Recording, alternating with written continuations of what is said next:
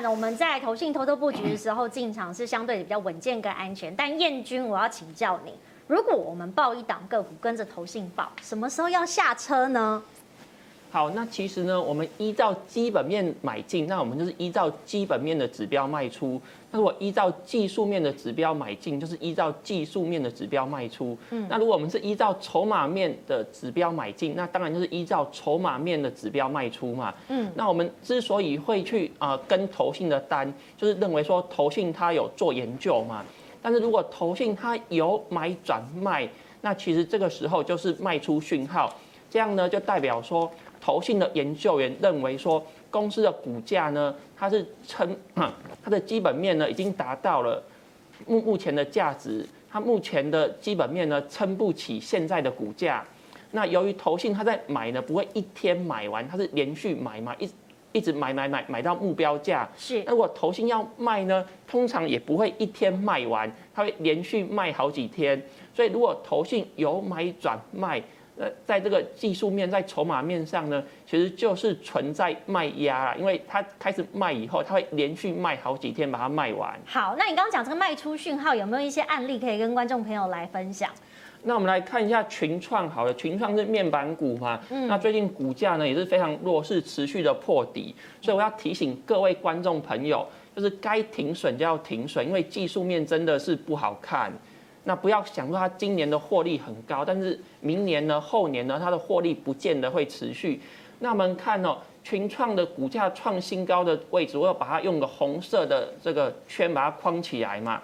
在最下面这边呢，就是投信的操作。其实投信在在买的时候呢，它的股价创新高。后来投信呢，它如果由买转卖，就是由红色的这个啊圈圈呢变成绿色这个啊。棒子的时候呢，其实它的股价呢就是开始从三十几块开始往下跌啦，嗯，啊，所以其实投信由买转卖，其实呢啊股价就开始往下跌，就是一个卖出的讯号。那除了这个群创以外呢，我们再举一个端泰好了，好，所以端泰它也是一样啊，一模一样。啊，当投信在买的时候，你在最下面我有圈起来这个啊红色圈圈，右下角的地方，对，嗯，那股价是创新高嘛。那当投信由买转卖变成绿色的部分呢？而且是股价是在往下跌，而且投信呢，它也不会一天就卖完，它会持续卖好几天。嗯，啊，这个就是跟跟大家啊分享说，当投信由买转卖，其实就是一个卖出的讯号。好。卖出讯号，大家真的也要多关注。所以我们总结，其实看了这么多的讯息，观众朋友，如果你关注三大法人的操作，那么一起来看一下这张图表，为大家所整理的这个呢是 Austin FinTech 能为大家整理的三大法人的这个内容哈。因为你可以发现，外资大部分呢都操作全职股、大型股，投信呢我们刚刚讲的是中型股，自营商呢小型股。那操作方式呢，你可以发现，投信呢是基本面跟题材并重，而且呢基金经理人就像维泰哥哈是一起进场收筹码。的哈，那当然呢，资金的部位呢是依基金的规模而定。那刚刚呢，其实我们看到燕君有提醒大家，这个中期持有你要注意。上车跟下车的讯号，那当然，其实如果连买连卖，的确投信连续买超二十天、三十天都是有的。那也建议大家以这个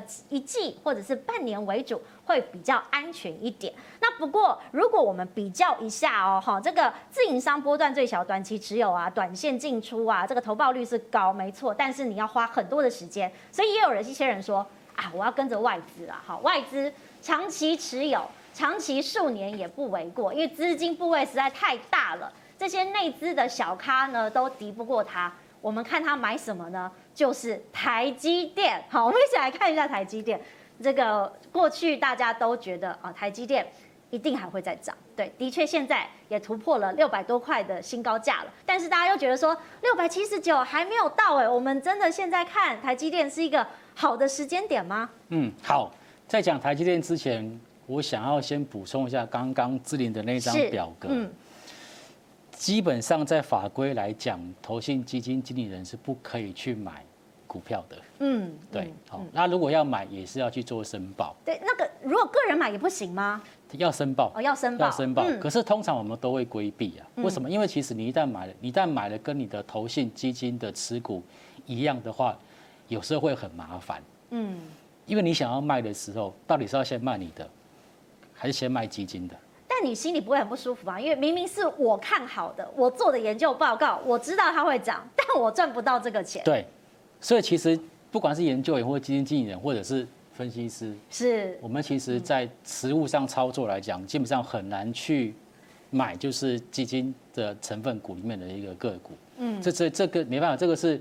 这个主管机关的要求，然后他也是避险避免。其实之前有曾经发生过很多新闻，就是基金经理自肥的事情。是，就是我先买，买完之后再用大众的钱去拉抬，然后自己去做获利。嗯，所以这种情况基本上主管机关会去规避。所以刚刚那个什么基金经理一起进场收筹码这件事情，我个人要。严重的郑重稍微澄清一下，要稍微澄清一下，其实这经理人不好干嘿，对，对，很辛苦。好，那没关系，我们至少可以看看外资的筹码哈。台积电，好，台积电，诶，台积电这样子啊，我们现在看这个这一张好，这一张，好，这一张好。那为什么最近大家看台积电？其实原因是因为在这个上个月的月底，台积电不是说它要调涨它的代工价格吗？对，嗯，这真的是这个。千呼万唤始出来，哦，犹抱琵琶半遮面。是，但是它这消息出来之后，其实股价并没有这么好的表现。对，它其实涨不动哎，大家在想，觉得说你不是涨价了吗？你为什么涨不动？相较于 AD 啊，AD 还涨得比较多。嗯，反而台北股市的这个台积电的股价并没有出现大幅度的一个上涨，但是法人其实对台积电还相对看好。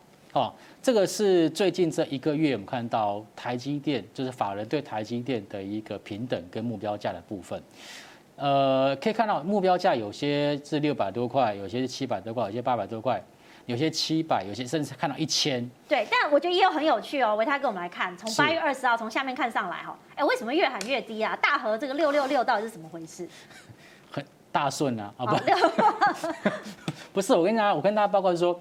这张表格其实我个人的看法比较中性，为什么？因为其实他们的平等基本上都是优于大盘，维持买进，增加持股，然后优于大盘买进。只有 Morgan Stanley 它是维持中立的平等，对，所以基本上平等基本上都是看好的，中性偏多。然后很妙的事情是 EPS，你看哦，一二三四五六七七家法人的预估 EPS 只差什么？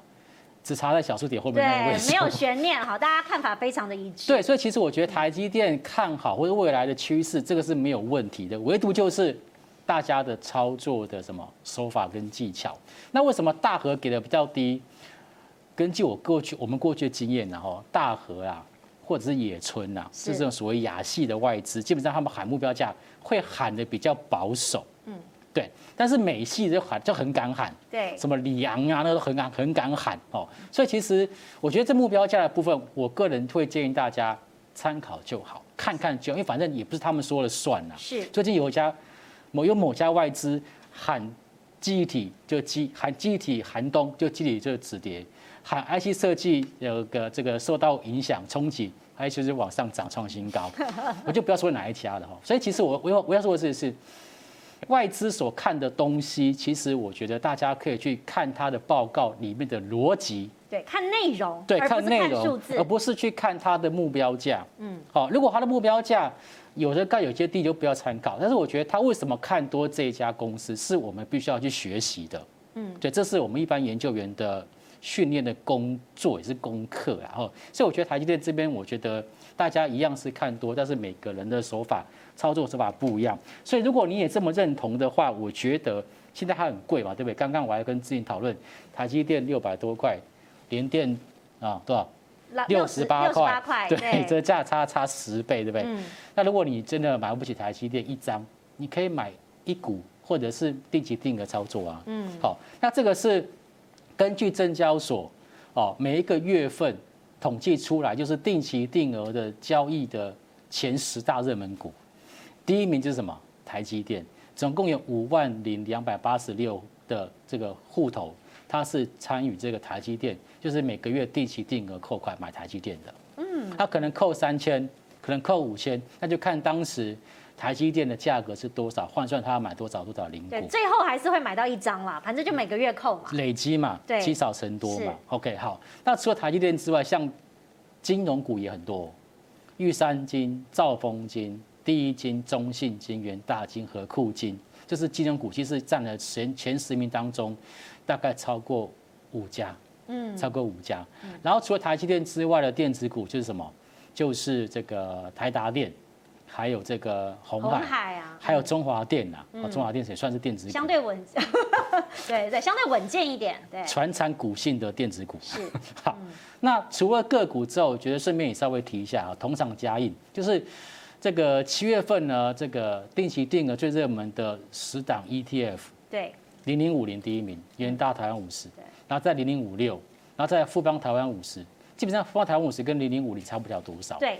富邦公司治理其实跟零零五零也差不了多少。是 国泰台湾五 G，国泰永续高股息，那永续高股息跟元大高股息也差不了多少。所以其实他们有一点点就是内涵跟本质不会差太多，唯独就是差在不同啦。对了，哎，嗯，好，对，品牌不同，还有他们的这 ETF 里面的成分可能权重也不同，然后他们所秀出来的这种属于市场价格也不同。例如说零零五零一张可能要十三十四万。但他还他还他也是买台积电、联发科、联电啊，那你就不要买台台五十嘛，你可以考虑就买哎同样成分股、类似成分股的，例如说像富邦台湾五十，或者是这个所谓的呃个元大台湾 ESG 永续，那其实个股基本上成分股都差不多，但是它入手价格比较低，所以我觉得投资朋友也可以从这个角度去做切入。